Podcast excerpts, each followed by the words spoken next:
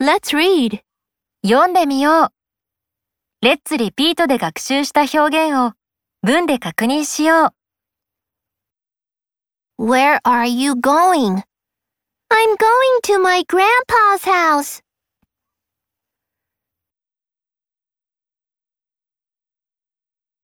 Do you sometimes cook dinner for your family? No, I can't cook very well.